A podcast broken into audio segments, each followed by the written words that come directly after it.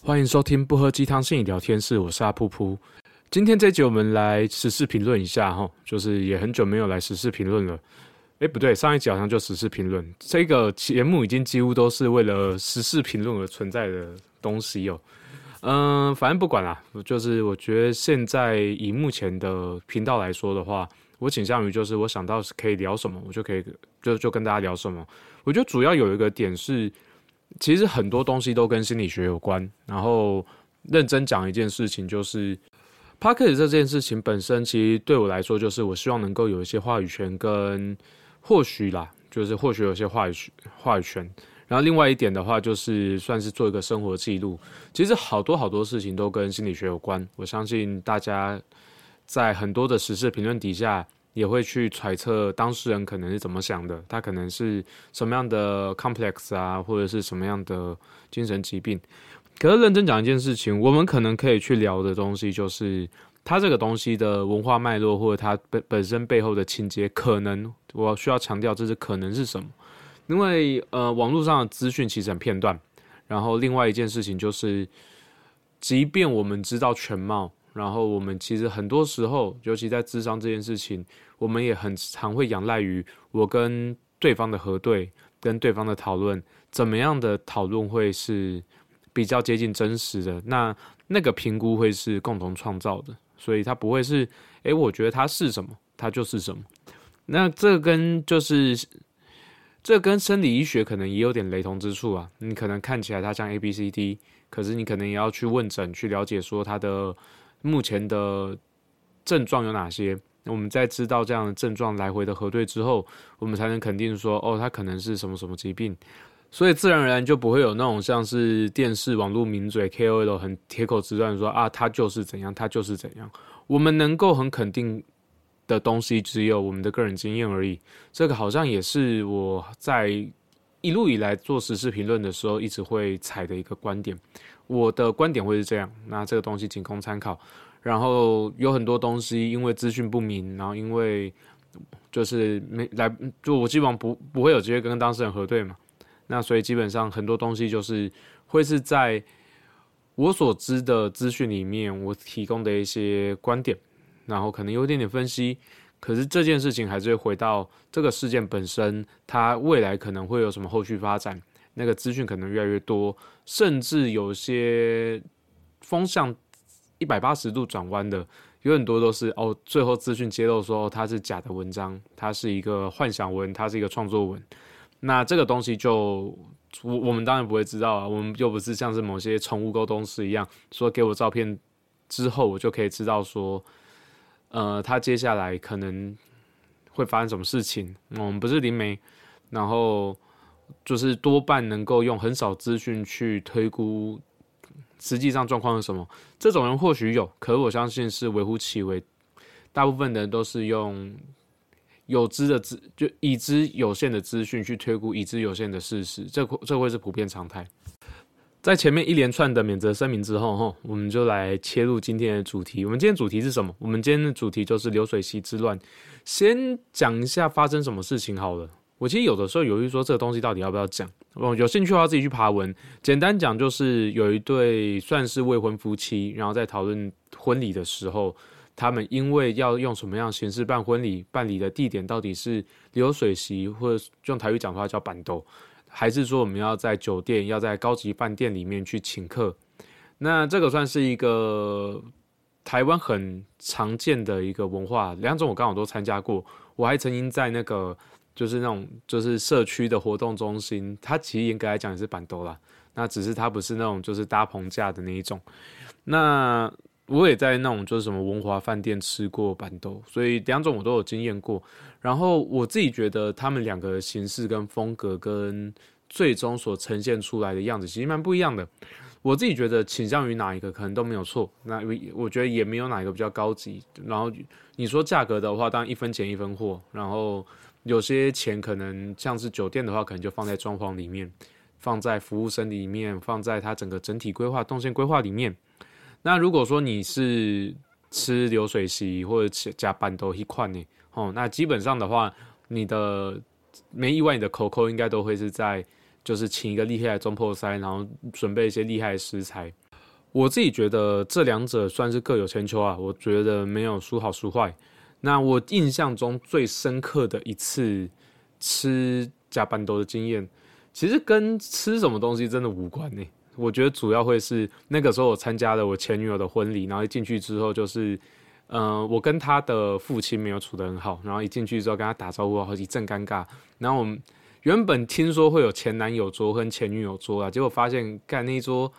就是只有另外一个同那个就是同事是我认识的，剩下全部都我不认识。然后当别人问到说，哎，你跟新你你是跟跟这边的关系是什么？因为认识的很少嘛，然后可能就聊一下之后说，哦，我是。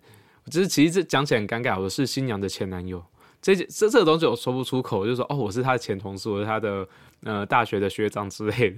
那这个东西其实我觉得我印象深刻的这个，其实反而我对于就是我吃了什么，我倒没有太多的印象深刻部分。认真讲啦，就是在婚宴这件事情，因为它就不会是一个太克制化的服务，因为每个人就是口味不同，然后再就是。假设一个一桌一桌是坐十人，然后假设开十桌就百人哦。如果你开到三五十桌，就是就是再往上乘嘛，我们就不做数学了。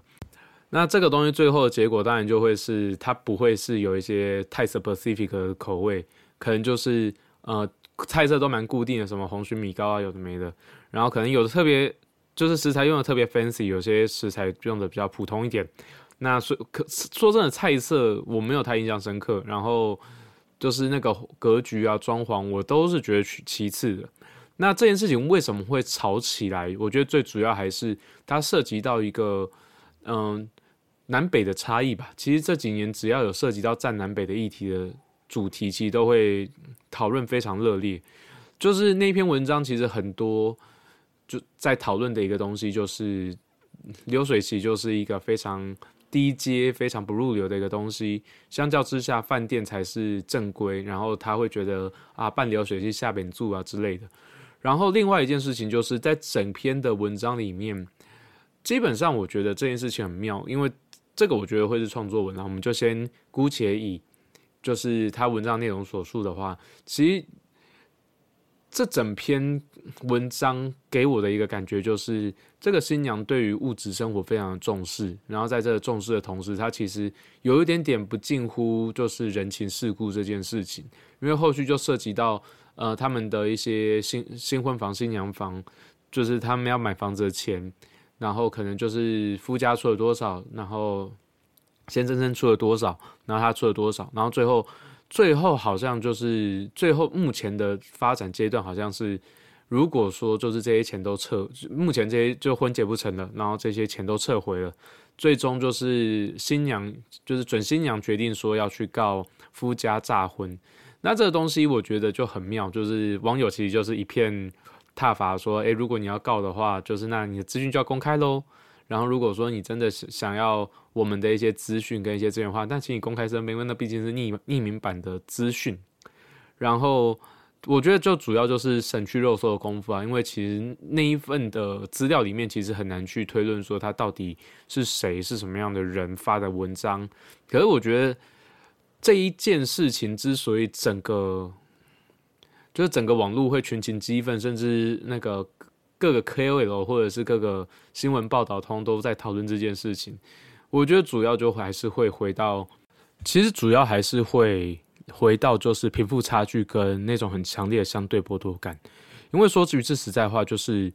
这整篇文章，我觉得它真的很像创作文。可是我先讲一件事情，我们是立即在这整件事情是确有其事的前提下进行讨论的。那当然，这件事情如果说是没有发生他的创作文的话，我觉得能讨论的东西只剩下为什么大家会生气这件事情而已。那我们就分两 part 来讨论。就首先，我们先去讨论，不论他的真伪，那民众为什么会那么气这件事情。那呃，就是最主要，我就是如同我刚刚所讲的，会那么气的原因，是因为其实这一篇文章，这位准新娘啊，现在已经不是准新娘的人设，其实一直设设设计成一个，她是。非常优渥的世家，可是他不愿意，就是就不愿意去负担任何的费用，然后最后就是有点就是要求又很多，然后就简单讲的话，用一个比较俗称叫做公主病。你可以看得到，就是它会让大家很被激怒的原因。其实那个 pattern 其实蛮明显的，就是他一直在要求，他认为他自己应得，而且是理所当然得到的东西。可是这些东西对于民众来说，对于大家来说，可能都是很遥不可及的。举例来讲好了，就是想要在饭店、高级饭店里面去办桌，然后认为一桌不到一万块那个东西不能吃。其实认真讲一件事情，就是如果说以一场婚宴来说，假设会起开到十桌就好，我们不要多十桌。那个那个前期就是前后夯不啷当场租加起来，可能我我没有办过婚礼，我不确定我自己会不会有生之年会不会办婚礼。但光是这个费用，我觉得出估大概二三十万跑不掉。你想想看，就是呃，就是饭店可能它本身就有一些就是场租啊，然后其他有的没的服务，然后再加上你可能又要请。就是乐队有的没的，然后主持人，那其实这个所费不赀啊，二三十万要办一场婚礼，然后假可可能有些人会觉得礼金就是会回本，可是事实上你想想看，一个上班族要存大概一年左右，就是二三十万，大概是一个月薪大概三三五万块，大概是一两年左右，他可能会有机会累积到的存款，然后为了办这场婚礼，他可能要花这些钱，然后可是，在这个对白里面，你可以看得出来，就是他的言论其实就是把这些视为一文不值。然后这些东西其实对于一般普遍大众，大家也是期待能够有婚姻，然后能够建建立一个家庭。然后这个东西被嫌弃的一文不值。然后另外一件事情就是，他对于文化，他带他是带有很强烈的偏见跟歧视。而这个东西跟我相信，对于就是绝大部分的人来说，可能都是一些共同的成长回忆。我们。即便我们是住在双北地区的人，我们可能也吃过什么流水席或办在活活动中心。我印象中最深刻的一个在户外搭流水席，其实也不是婚礼，它就是我当年在庙宇工作的时候，然后他们在酬神的活动结束之后，他们把就是祭拜的贡品，然后请一个中破塞把它通煮一煮。那个其实是一个很珍贵，我觉得也很有趣，然后一个很享受的一个回忆。可是，就是他在这个言论里面，很明显就是他把这个东西贬低到一文不值。那那个其实就是有点就是就是文化霸权的一个，就是简单讲就是一个霸凌。那这个东西为什么他没有最终没有构成霸凌的原因，是因为就是这个准新娘这个女主角基本上是极尽所能的去呃塑造一个不讨喜的形象。然后在这不讨喜的情情况下，就是又很戏剧化的，他的小姑发现他的就是就是他就是这个讨论，然后之后又涉及到就是他们的一些房产，我们其实就很明显看到，就是他出的钱极少，可他要求的又特别多。那这个东西其实有呼应到一件事情，就是其实这几十年来，尤其是 PPT 或网络乡民，我先讲一件事情，台湾已经是一个相对。就是男女平等或者是性别平等的一个国家或地区，我不就是我们这这边先不讨论国族认同的问题。那即便是如此，其实这几年我们去谈到就是台女的印象的时候，那种就是认为，哎，就是我不应该买单，就是这是男人的责任，然后就是有点就是。只吃甜，就是只享受好处，不就不负担责任。其实这个形象它是怎么被塑造出来的？这件事情其实也蛮有趣的，因为我自己认识的大部分的生理女性，即便是我就是我开始跟她约会的那一那一类的女性，其实她们对于就是谁要付钱这件事情，其实她们都还是会有点在意，就是我需要出一点点，我们应该是要维持权力对等的。那当然有可能是我是处在一个相对来讲比较。就是就是对于平权这件事情比较重视的族群，那可是我自己相信一件事情，就是在就是这样多元性别教育跟鼓吹之下，我其实不太相信说就是还还会有那么多那么刻板印象的，而且而且这位的人设又是他从小在国外长大读就是读书长大，那这个东西我就觉得很微妙，就是如果说他是在。美国念书，在那些相对来讲性别平权比较先进一点的国家或地区，当然，如果他是在美国南部那种偏见很重、极度偏右的那种地区的话，那可能就不一定。可是就是在这样子的人设之下，其实他就凸显了一种，就是我日子不止没有过得比你好，然后你你甚至要求一些，就是我要很努力，才能得到东西，然后你要用一种就是非常高傲的嘴脸去得到那些你没有，然后你想凹到这些东西，那那个不公平的感受就很强烈。这个也是除了就是偏见的这个议题之外，还有另外一个就是为什么会引发那么多网友的共鸣？因为其实长久以来，其实说真的，就是想想要进到婚姻这件事情，还是台湾普遍的观念。就像是我们每年都会有，就是有一个长辈的问答题，就是长辈会问说：“哎，那个你什么时候结婚啊？”有的没的。呃，为什么大家会有那些情绪反应？其实还是在于，就是其实他们并不是不想做这件事情，而是这件事情让他有压力，他可能还没有准备好。可是这件事情被问的时候，就会变得很烦躁，然后甚至是会觉得被冒犯到。那这个东西，就我们打个比方来讲，就是为什么研究生会对于就是。写论文就是写论文进展被问这件事情会特别烦躁，因为我我们其实都期待着那个结果，可能可能都期待那个结果，可是我们现在可能卡关了，或者是我们现在没有力气推进，或者是我们就停在这里，我们也不知道下一步该怎么做。那在这个时候，如果说就是就是有一个人他好像得到了一切，可是他又想要变本加厉，想要加码，我们难免会有一些情绪的投射在里面，于是这个火就烧得很旺。因为相较之下啦，就像我我自己本身对于结婚这件事情没有太多的寄望，我真的觉得哦，就是有婚姻，OK fine。如果没有婚姻的话，我觉得我自己过得还不错。当长辈问我说，哎，就是什么时候结婚这件事情，我就会处于一个说，哦，我没有我没有这个打算，就是除非有人能够说服我，那个就另当别论。那这个这样的对白回答几年，我对于就是听到这样子的问答，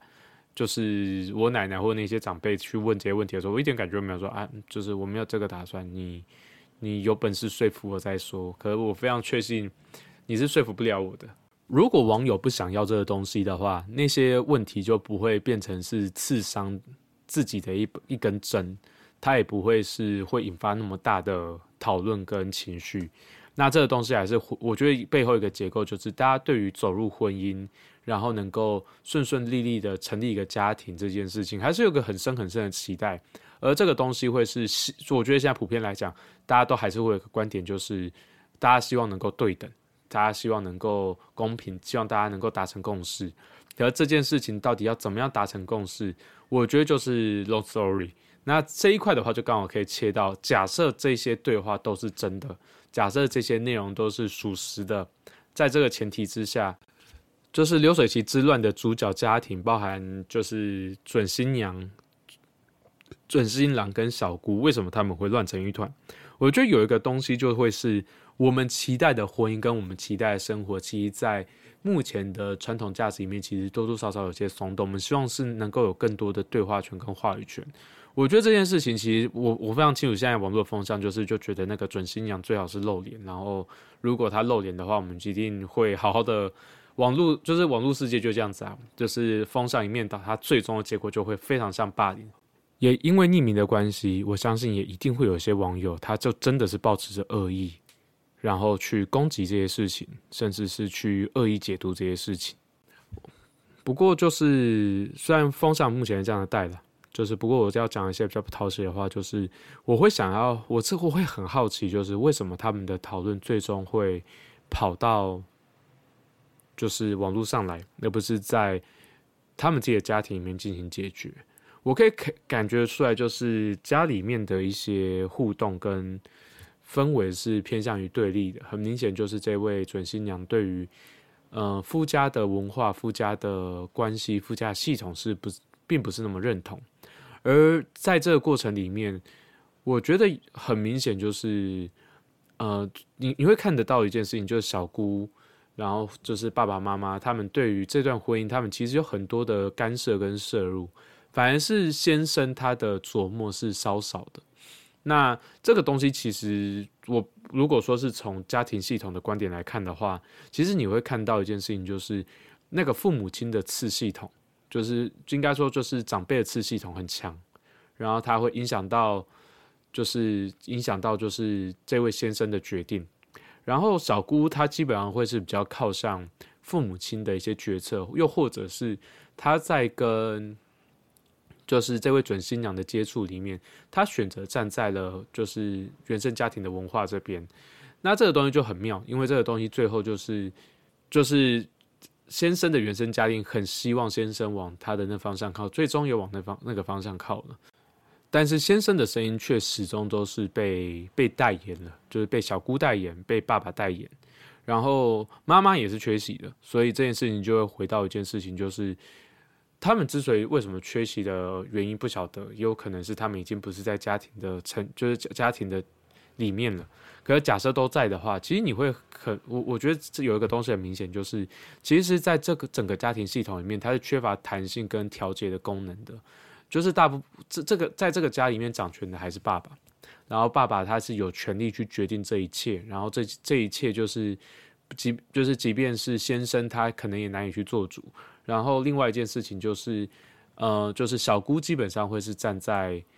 就是爸爸那一边，然后于是这个家庭其实就变成是在呃夫妻之间很难去讨论到共识。然后在这个过程里面，是因为就是先生是带着原生家庭的。的的的未分化的一些信念跟一些意见进到这个互动系统里面，那这个东西其实认真讲，如果说站在就是准新娘的观点来讲的话，她其实她的文化其实也没有被尊重，就是她对于婚礼的憧憬也没有被采纳任何一点点，因为这件事情其实有非常多的方式可以去调整，就是我自己就有遇过一些朋友，他们就双方意见很不合。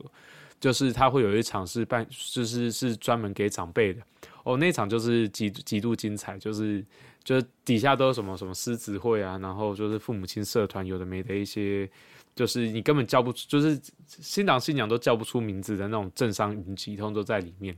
然后甚至什么侯友谊也出来了之类的。可认真讲一件事情，就是那一场就是哦东西就是马金才黑超了，可是你就觉得那一场就不是办给他们夫妻，他们夫妻就只是一个。就是就只是一个就是成果发表会的概念，他们两个是成果，然后那个就是办给长辈，然后让长辈去做面子。那之后再另外请一场，就是说哦，就是就是他自己他们双方的一些共同好友，然后就是我们就就是好好约出来，就是宴客吃饭聊天，靠得很近。那又或者是。有些人就是为什么要订婚跟结婚办一场？那订婚就是给真的认识的亲友的，然后结婚就是给大众的，就是给所有，就昭告天下，然后去给所有熟或不熟的亲友通都都来。那这个东西其实有很多方式调节啊，其实就是光是我们在这边纸上谈兵，可能就有大概五六十种，就五五六种点子，不敢说五六十种，可是点子是多的。可是为什么这件事情是很难以再往下谈的？就是。就当你的原则被，就是你你感受到压迫了，就是如果你不选择让步，你就只能盯在那边。可是你会发现，就是有些时候撑在那边，对方也不愿意松动，然后你也不愿意松动。那最后的话，我们会去拉另外一个三角，去让自己的情绪是平和一点点的，那个互动是稳定一点点的。那这位准新娘，她第一个她是拉了网友，可她没有想到那么逆风，因为她的言论是有问题的。然后之后的话，她就是想要开记者会，想要去告那个，就是告就是诈诈骗这件事情，她就分别拉记者跟法院来当她的三角。那基本上系统最终都会趋于平衡啦。那为什那之之之所以这件事情最后它还是持续在发生中，它就是在持续找一个平衡的状况。它到底要在现在目前，即便他们已经就是已经退婚了，已经没有结婚了，可这件事情还是处于一个。他们还在积极寻找什么样才能平衡的位置，那到底是要告下去才会平衡，还是就是进到就是进进到记者会才会平衡，还是说两个人真的彻底分开，老死不相往来，去各自去平衡自己的家庭，平衡自己的系次系统，那这个东西就不得而知了。可是你可以看得出来一件事情，就是夫家这边的就是系统是僵化的，太太这边系统也僵化的。那这两个僵化的系统靠在一起的最后结果就是，我必须要讲，我从旁旁观者的角度来讲，就还好他们没有结这个婚。你可以感，我可以非常直接的，就是就是直接说一件事情，如果就是最后这个婚宴，它是办在，就是最最后任何一方让步，它是办在流水席或办在就是饭店。那最后结果就会是这个东西大概会被讲个三四十年，然后大概就是会永远就是在当有冲突有一些状况的时候，这件事情就十之八九被拿来数落。然后再来的话就是在这样的在这样的僵化状况之下，还会有更多的意见不合、习惯不合。那最终他们处理问题的方式，因为僵化的关系，他势必也会有冲突。我觉得他们如果他们假设这对就是这对关系是属实的话，那你必须要很庆幸他们没有真的走到婚姻，因为你可以预期，就是我觉得很可以预期的一件事情，就是接下来在这这样子的僵化关系里面，又还要硬要去。去互动，硬要去就是发展他们彼此的关系，那最终的结果就是可能会是有冲突的，而且冲突的几率蛮高的。那至于会不会有暴力这件事情，我就不晓得了，看他们彼此的就是怎么样去做互动。那最后的结果，我觉得没意外的话，应该也是走不下去了。所以我觉得就是他们是在婚礼这个阶段就把。就就把就是就是相处的议题拉出来，因为当进到婚姻，尤其是亚洲文化底下的婚姻，它是两个文化系统的结合，而不是两个人的结合，所以他们其实就是在做一个文化的互动跟沟通，然后最后结婚不成，就是双方有一个很明确无法去弥平的差异，那双方都不愿意让步，那自然这个婚姻也不会那么顺利。那好，加在他没进到婚姻里面，要不然可能会有更多更多的冲突，可能会在这个婚姻中发生。其实我这几年对于仪式这件事情，就是有一些不同的看法了。以前在参加毕业典礼的时候，就很常去 murmur 说啊，他就只是可以说干嘛参加。说一句实在话，就是我大学毕业典礼是迟到的，我其实是有意识做这件事，因为我觉得那个东西对我来讲没有任何意义。可是这几年去看仪式这件事情，其实我自己就觉得。这仪式本身它可能没有意义，可是它的过程是会有一些意义在的。举例来讲，好了，以婚礼来说，它就有点像是双方去合力完成一个很重大的事件，这个重大事件是众人都在看的，然后大家就是要怎么样让双方家庭都就是都能够至我们不敢说满意，可至少都是可以接受的。然后就是双方也觉得就是在这个过程里面，即便累，可是因为这样合作把这些。做完，然后也让所有人都看到双方的努力、双方的贡献。那就是它就有点像是一个闯关游戏，就是恭喜你打完这一关的魔王了，我们给你一个祝福，我们把最后的字幕跑完，然后最后跳出来一个字样是 Congratulations the end。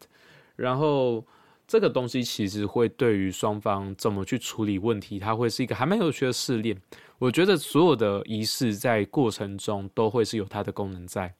然后，我觉得就是在这个故事里面，其实很明显就是凸显了这个婚姻的筹备过程，其实是考验着双方对于就是彼此家庭文化、彼此对于关系认知上面的一些契合度。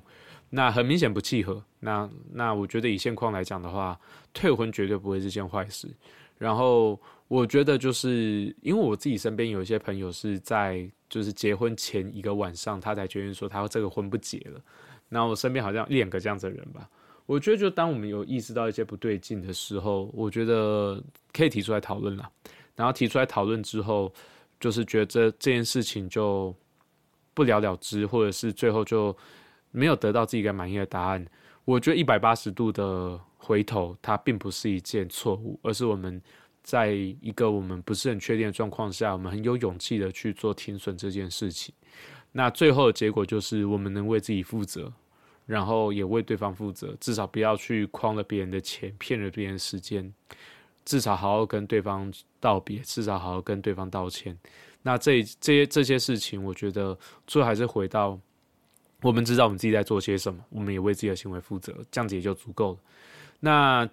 这整件事情就之所以会烧得那么旺盛，其实很明显就是那个文字跟言语就是哦，这前提也是那个就是这整件事情是真真有其事的，它不是一个幻想文。那认真讲一件事情，就是他把所有的人对于婚姻啊、对于关系、对于就是就是贫富差距的这个议题通拉出来，然后把大家都拖下水，所以这件事情才会引发那么大的情绪。那如果说你也为这件事情生气的话，你可以想想看你到底是在气些什么？你是觉得这个女生很讨厌，还是你觉得你的最喜欢的流水席版都被被差别待遇了？那我觉得这些东西都是人之常情。可是我觉得，就是比起一路毫无目的的干掉这些事情，我觉得去找出自己到底在乎是什么，我哪边就是投入了一些情感，我们有些投射，把自己放到其中的角色，才导致我们有那么大的情绪。那当然了，可能有些人就是他就觉得看到这些事情，他就是想要找些事情生气，生气一下，想要这站在就是上风处跟大家就是好好的接触跟交流，这也这也是一种玩法了。可是我觉得去找到自己到底在气些什么，我们到这些言论、这些时事到底怎么样勾到我们，这个会是我们在看待这些新闻的时候可以去做的事情。好，以上就是这一集全部的内容，感谢大家收听，我是阿噗噗，我们下次见，早安、午安、晚安，拜拜。